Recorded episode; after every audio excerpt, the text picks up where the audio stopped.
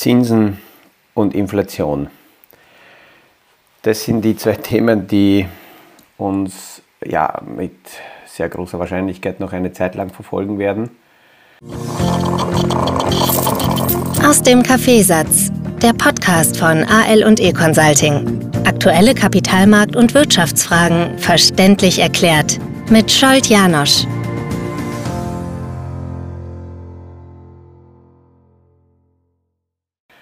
Ich weiß, einige können das nicht mehr hören, aber es ist nun mal so, dass die Entwicklung der gesamten Wirtschaft davon abhängt, äh, wie die Zinsen sich entwickeln und die Zinsen hängen davon ab, wie die Inflation sich entwickelt. Aktuell sind wir in sowas wie in einem luftleeren Raum bis am 10. März gibt es keine wesentlichen Nachrichten, keine Zahlen. Das ist jetzt ähm, ja gut äh, noch eine Woche oder eineinhalb Wochen hin. Februar ist zu Ende. Nach dem extrem starken Januar war Februar ein Nachdenkmonat. In den ersten paar Tagen des Monats, so bis Mitte des Monats, waren die Entwicklungen an den Märkten noch sehr, sehr dynamisch. Und danach haben sie eine Kehrtwende hingelegt. Das heißt, ähm, nachdem die guten Zahlen aus, dem, aus den Unternehmensbereichen raus sind und wir alles, was so möglich war, gehört haben, ja, haben auf diesem äh, Niveau teilweise die Indizes sich gehalten, so wie der europäische, die europäischen Indizes wie der DAX. Ähm, die Amerikaner haben zurückgesetzt. Und jetzt stehen wir wieder mal vor einer Situation, wo wir uns die Frage stellen, hat der Markt langfristig gedreht und sind wir aus dieser Bärenmarkt-Situation raus oder sind wir noch drin und ähm, es wird jetzt weitere Rücksätze geben. Und in diesem luftleeren Raum, wenn wir keine äh, wirklichen Zahlen haben, keine positiven Nachrichten haben können, kann es Unfälle geben, weil in so einer Phase können Nachrichten die Märkte sehr schnell bewegen. Und deswegen versuche ich in meinem heutigen Podcast eher von diesen Zinsen- und Inflationsthemen ein wenig abzulenken und nehme andere Themen in die Hand, die äh, genauso unsere Portfolios betreffen und auch unser Leben betreffen. Und deswegen ist aus meiner Sicht immer wieder gut ist, darüber zu reden um mental in diese Themen reinzuwachsen. Und äh, das ist wieder mal die Frage, ob wir alle tatsächlich von JetGPT ähm, tatsächlich profitieren. Ich bereite mit dem Martin Mikulik für die nächste Videoaufnahmerunde, Kapitalmarkt Talk Runde, äh, genau auch diese Frage vor, wie kann ein Anleger einerseits Chancen und Möglichkeiten im Portfolio, in sein Portfolio einbauen, aber die Grenze ziehen zwischen Hype und einfach nur hinterherlaufen und dennoch Ertragschancen gerade in Themenbereichen, die langfristige Transformationen auslösen, trotzdem nutzen. Und da werden wir äh, darüber dann noch mehr uns unterhalten. Von dieser technischen Entwicklung sind wir wahrscheinlich in allen Lebensbereichen betroffen. Es sickert nur ganz, ganz langsam. Und äh, deswegen ist, glaube ich, wichtig und wir werden noch sehr viel uns mit dieser Entwicklung KI und, und ähm, Machine Learning und all den Themen beschäftigen. Äh, die KI-Frage ist deswegen wieder auf meinem Zettel, weil ein Podcast-Zuhörer jetzt aktuell und in der Vergangenheit schon ein paar Mal einige mir geschrieben haben, ähm, was halten Sie von den und den Themen? Und jetzt war das auch bei KI so mit dem Zusatz, ich weiß, dass Sie wie auch bei Bitcoin eigentlich der Gegner, äh, ein Gegner dieser Story sind. Und da lohnt es sich, diesen ersten Widerspruch aufzulösen, weil ich weder in der Blockchain Thematik und Technologie und Frage noch in der Machine Learning Thematik ein Gegner bin. Ähm, ich bin nur reagiere wahrscheinlich nur dann anders, wenn ich das Gefühl habe, es sind irgendwelche Hypes, irgendwelche Abzock, irgendwelche Blend-Stories, die uns aufgetischt werden. Sobald ich so Betrugsmerkmale entdecke in bestimmten Modellen, ähm, interessiert mich die Hype-Seite, wie lange man davon noch vielleicht profitieren könnte, nicht mehr so sehr. Und ich glaube auch, ähnlich wie bei der Internetwelle und ähnlich wie bei der Blockchain als Technologie, es ist jetzt sehr äh, still geworden rund um die ganzen Coins und Bitcoin und die Kryptowelt. Ähm, war gestern in einer Ausbildung und dort hat der Vortragende die, die Frage gestellt oder die Bemerkung in den Raum gestellt, dass er gesagt hat, er versteht immer noch nichts, obwohl er sich schon versucht hat, mehrmals mit den äh, Kryptocoins auseinanderzusetzen, äh, wie das mit äh, Krypto und Währung zusammenpasst. Und da muss man ganz klar sagen, dass wir ja nach fünf Jahren ungefähr mediale Hetzerei und, und Fehlinformationen so weit sind, dass wir klar sagen können, dass die Kryptos heute mit Währungen nichts zu tun haben. Ob irgendwann auf Blockchain basierend eine Währung kommt, ist eine andere Geschichte, aber das, was wir bis jetzt gesehen haben, sind keine Währungen. Deswegen bin ich aber immer noch kein Gegner der Blockchain-Frage und der Technologie, sondern näher mich der Sache von einer anderen Sichtweise an. Wenn wir eine Vorgeschichte nehmen und historisch uns äh, solche Transformationssituationen und Veränderungen uns anschauen, dann ist mir vor einigen Tagen die Story um Edison 1879 in die Hand gefallen. Damals hat er die Glühbirne erfunden. Und damit ist aber nicht eine sofortige Revolution losgegangen. Die zweite industrielle Revolution ist erst 40 Jahre später eigentlich losgegangen, weil nach seiner Erfindung eigentlich die Glühbirne ja, noch A, weder so effektiv produziert hat werden können, noch in der, in der großen Breite sofort äh, Verbreitung gefunden hat, sondern das hat sehr lang gedauert. Oder nehmen wir äh, den neuen, neuen Markt her. Ende der 90er Jahre hat sich das hochgespielt und alles, was mit .com in die Auslage gegangen ist, ist, ist abgehoben. Da gab es Geld ohne Ende alle haben nur mehr darüber nachgedacht, wie sie superreich werden können. Ich kann mich erinnern, dass Ende der 90er Jahre einige Kunden von mir, jüngere, A, ihren Job gekündigt haben und gesagt haben, sie sind jetzt nur mehr äh, auf dem neuen Markt und, und pfeifen auf alles rundherum. Und überhaupt die langweiligen Portfolios, die wir aufgestellt haben, die kündigen sie sowieso, weil sie jetzt nur mehr auf dem neuen Markt im äh, Dotcom-Bereich anlegen und damit superreich werden und, und die Zusammenarbeit gekündigt haben. Ähm, einige Jahre später habe ich dann gehört, dass sie eine sehr harte Lektion verbuchen mussten und nicht nur, dass sie kein Geld mehr hatten, um großartig die Welle zu reiten, es gab keine Welle mehr, auch ähm, arbeitslos waren und äh, rundherum sehr viel verloren haben. Aber noch einmal zurück. Ähm, dieser Hype, der damals dort entstanden ist, das war, das war auch so eine Welle und danach haben sehr viele, nachdem die Dotcom-Blase geplatzt ist, sogar die Frage gestellt, ob Internet überhaupt noch eine Chance hat. Auch wenn wir jetzt rund um Blockchain in den äh, vergangenen Jahren die Entwicklungen angeschaut haben, dann sind hier in diesem Hype zig Zehntausende Coins, Shitcoins entstanden. Und äh, nachdem jetzt letztes Jahr einige äh, Betrugsfälle aufgeflogen sind und viele sind noch im Hintergrund, die noch nicht bekannt geworden sind. Zig sind ohne Öffentlichkeit von der Bildfläche verschwunden. Da kam auch die Frage, hat äh, Blockchain überhaupt noch eine Chance? Aber im Hintergrund entwickelt sich das ganz, ganz langsam. Und ähm, immer wenn, wenn auf eine Industriesparte nach einem Hype so ein äh, Todgesang angestimmt wird, dann muss man auch sich vor Augen halten, nach dem Platzen der Dotcom-Blase, und da sind wirklich sicher hunderttausende Unternehmen bankrott gegangen, sind danach fast wie aus dem Nichts Unternehmen wie Facebook, wie Amazon, wie Google äh, rausgeschossen, die heute die Technologiebereiche und gerade im Social-Media-Bereich alles dominieren. Und das ist auch gleichzeitig die Falle, weil sehr vielen Leuten immer wieder als Hoffnung gerade Facebook, Amazon, Google als, als Perspektive und als Vision verkauft werden, ohne aber dass dahinter die Substanz passt.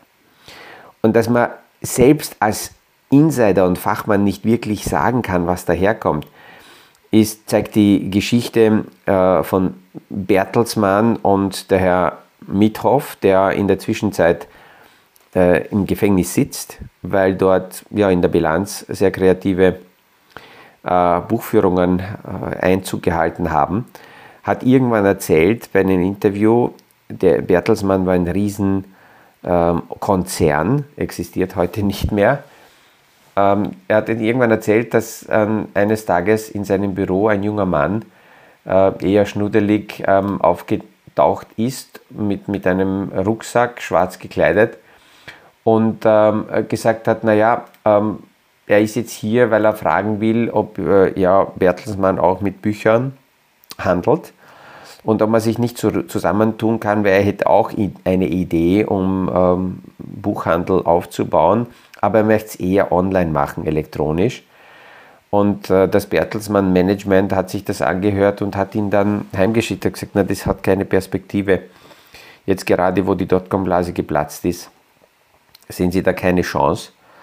Es hat sich dann später herausgestellt, dass es der Jeff Bezos war und Bertelsmann quasi in dieser Sitzung die Chance gehabt hätte, Miteigner und Mitaktionär von Amazon zu werden, hätte möglicherweise die Bertelsmann-Bilanz ein wenig äh, aufpeppen können. Und die, die Story baue ich, baue ich deswegen ein, weil sehr viele Sachen auftauchen, und da stellt sich immer dann die Frage, mit wem unterhalte ich mich gerade? Mit Herrn Mithoff, mit Bertelsmann, untergehendes Schiff, mit einem Kapitän, der noch glaubt, dass er gut ist? Oder mit Jeff Bezos, der aus dem Nichts kommt, ähm, eigentlich schnuddelig ausschaut, man traut ihm wenig zu und wird sich dann rauswachsen.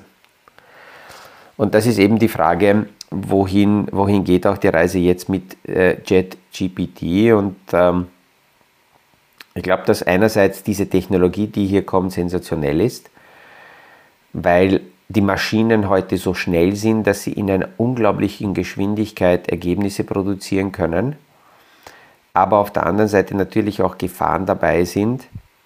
Und deswegen müssen wir uns mit den Themen beschäftigen. Ich glaube, dass das äh, nicht, dass sich damit nicht befassen keine Option ist, sondern ja, äh, damit kritisch uns auseinanderzusetzen viel wichtiger ist. Ich habe das schon ein paar Mal gesagt, für mich ist das noch keine künstliche Intelligenz. Wenn, dann könnten wir über Machine Learning sprechen. Äh, künstliche Intelligenz ist sicher von der Marketingseite her eine klugere und bessere Bezeichnung für die ganze Technologie, weil sich es besser verkaufen lässt, dass das eine künstliche Intelligenz ist, als ähm, wenn man sagen müsste, es ist natürliche Dummheit.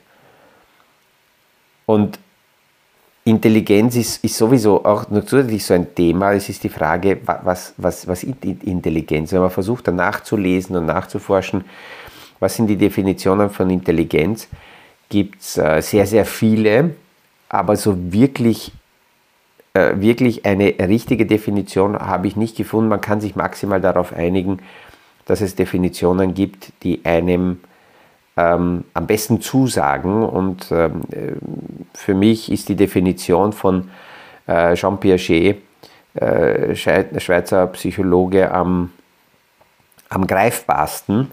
Der sagt, Intelligenz ist das, was man einsetzt, wenn man nicht weiß, was zu tun ist.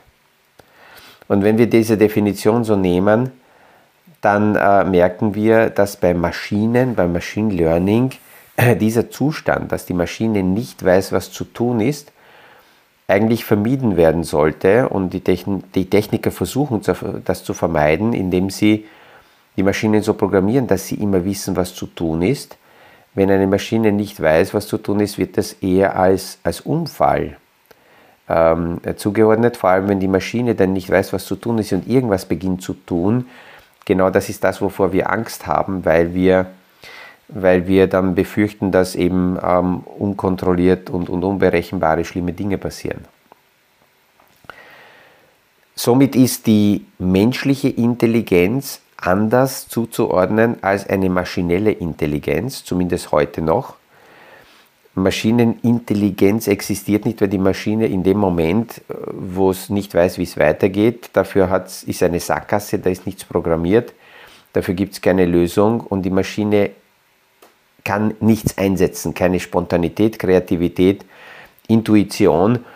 Diese Themen existieren noch nicht. Meine Tochter ähm, geht in ihrem Studium Richtung ähm, Wirtschaft und, und rechtliche Themen und da hat sie auch überlegt im Vorfeld, wo, was sie wirklich machen soll und wir haben einige Freunde in der Familie, die auch Juristen sind und ein Jurist, der sehr, sehr gut ist, der hat ähm, irgendwann einmal in einem Gespräch, so Sonntagnachmittag nebenbei, fallen lassen, dass er gesagt hat, na, aus seiner Sicht hat Jura nichts mit Intelligenz zu tun, wenn man genau anschaut, was, er als, was, was die Juristen erlernen, dann wird während des Studiums mit sehr, sehr viel äh, Fleiß, sehr viel Zeit aufgewendet, um komplexe Strukturen zu erlernen, zu verstehen. Und ähm, dann aus diesen komplexen Strukturen natürlich äh, mit, mit, mit Intuition, mit Ermessensspielraum, mit subjektiver Einschätzung dementsprechende Lösungen zu finden. Deswegen ist es auch so, dass man sagt, ein guter Jurist kann mir aus allen Situationen helfen, weil die Juristen das gelernt haben, komplexe Systeme, Strukturen zu verstehen, die Zusammenhänge und dann dazwischen, je nachdem, aus welchem Blickwinkel ich das sehen will, und man hört es ja auch, oder sagt es ja oft, es kommt darauf an, weil der Jurist eben in diesen Systemen, je nachdem von welchem Blickwinkel, welcher Auftraggeber, für wem ich die richtige Formulierung und Auslegung finden sollte, in der Lage ist, diese Systeme dementsprechend zu formulieren. Und nochmal zurück zu dieser Ausbildung, in der ich aktuell für, für die rechtlichen und Aufsichtsratsaufgaben teilnehme. Auch da die, die klare Aussage von einem Juristen, auch ein Richter beurteilt nicht unbedingt das, was äh, quasi richtig ist, sondern die vorgelegten und dementsprechend ausgelegten Fakten werden gesammelt und aus denen wird dann eine Entscheidung im Normalfall getroffen. Also ChatGPT würde wahrscheinlich in diesem Segment der Juristen äh, sehr schnell Einzug finden, weil diese, diese Basisarbeit, die speziell die jungen Juristen über sich ergehen lassen müssen, wie viele zerbrechen in dieser Zeit, wo sie nur sehr stupide, sehr monoton äh, Vergangenheitsfälle aufarbeiten müssen, ähm, juristische Definitionen durchforsten müssen. Und äh, bis sie so weit sind, dass sie dann kreativ an, der, äh, an den Formulierungen arbeiten können und die Fälle ähm, dementsprechend bearbeiten, äh, verbrennen sehr, sehr viele. Und das Interessante ist, dass wenn dieser Bereich der monotonen äh, Arbeit, ähm, was im Normalfall die Associetés äh, in, in den, in den äh, Kanzleien machen, wenn da eine Technik hilft, dann bleibt eine ganz andere Arbeit für die Juristen und damit wird sich das Bild der Juristen auch äh, wird sich das verändern. Ich nehme das Beispiel her, die Persönlichkeitsprofile, mit denen wir in sehr vielen Projekten arbeiten. Für diese monotone Basisarbeit hilft es, wenn man bestimmte Persönlichkeitsstrukturen und Profile mitbringt, weil man dann deutlich genauer, nüchterner, zurückgezogener äh, mit diesen äh, juristischen Formulierungen, Texten, und Strukturen sich auseinandersetzen kann. Dafür sind bestimmte Menschentypen besser geeignet. Wir testen das auch immer wieder in, in, äh, in Unternehmen, in, in Systemen mit dem Persönlichkeitsprofiltest. Und danach, wenn diese Arbeit vorbei ist und es geht darum, in die Kommunikation zu gehen, in die Auslage zu gehen, in Verhandlungen zu gehen, äh, dementsprechend das umzusetzen, da brauche ich wieder andere Persönlichkeitstypen.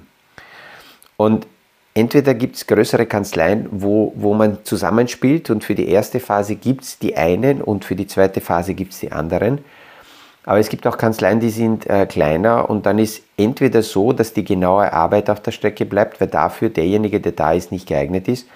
Oder auf der anderen Seite die dementsprechenden Präsentationen, Kommunikation und die Auslage äh, völlig daneben geht, weil dafür die Personen nicht geeignet sind. Und da hat JetGPT aus meiner Sicht das Potenzial, das gesamte Bild zu verändern, weil damit, wenn tatsächlich im technischen Bereich das sehr stark eingesetzt wird, dann ähm, äh, das Bild des, des Juristen sich verändern kann und damit ganz andere Persönlichkeitstypen wichtig werden, weil dann die Zeit der Juristen nicht eben mit dieser monotonen juristischen äh, Paragraphenklauberei aufgeht, sondern eben mit deutlich mehr Kreativität, deutlich mehr subjektiven Einschätzungsmöglichkeiten, Ermessensspielräumen, mit Definitionen, äh, wie, wie, wie in den Bereichen da zu arbeiten ist.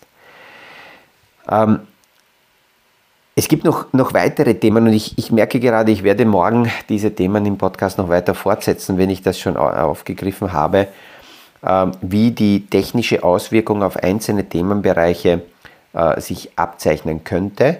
Ich werde die Medizin als nächstes in die Hand nehmen und ähm, damit stellt sich auch die Frage, wie hat diese ganze Technologie in meinem Portfolio Platz? Und äh, aus jetziger Sicht kann ich immer wieder empfehlen, dass es besser ist, die Breite der technologischen Entwicklung ins Portfolio über einen Vermögensverwalter, über Fonds mit hineinzukaufen, als zu glauben, ich bin besser dran, wenn ich einzelne Unternehmen rauspicke.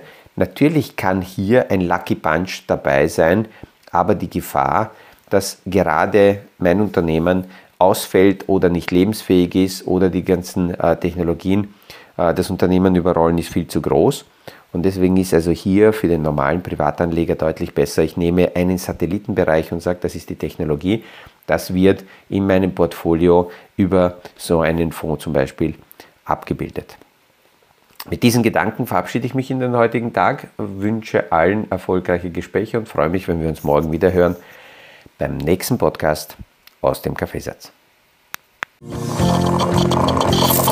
Das war aus dem Kaffeesatz, der Podcast von AL und E Consulting zu aktuellen Kapitalmarkt- und Wirtschaftsfragen, verständlich erklärt mit Scholt Janosch. Aktuelle Fragen, Rückmeldungen und Anmeldungen zum nächsten Kapitalmarkt-Talk findet ihr auf unserer Homepage www.aleconsulting.at.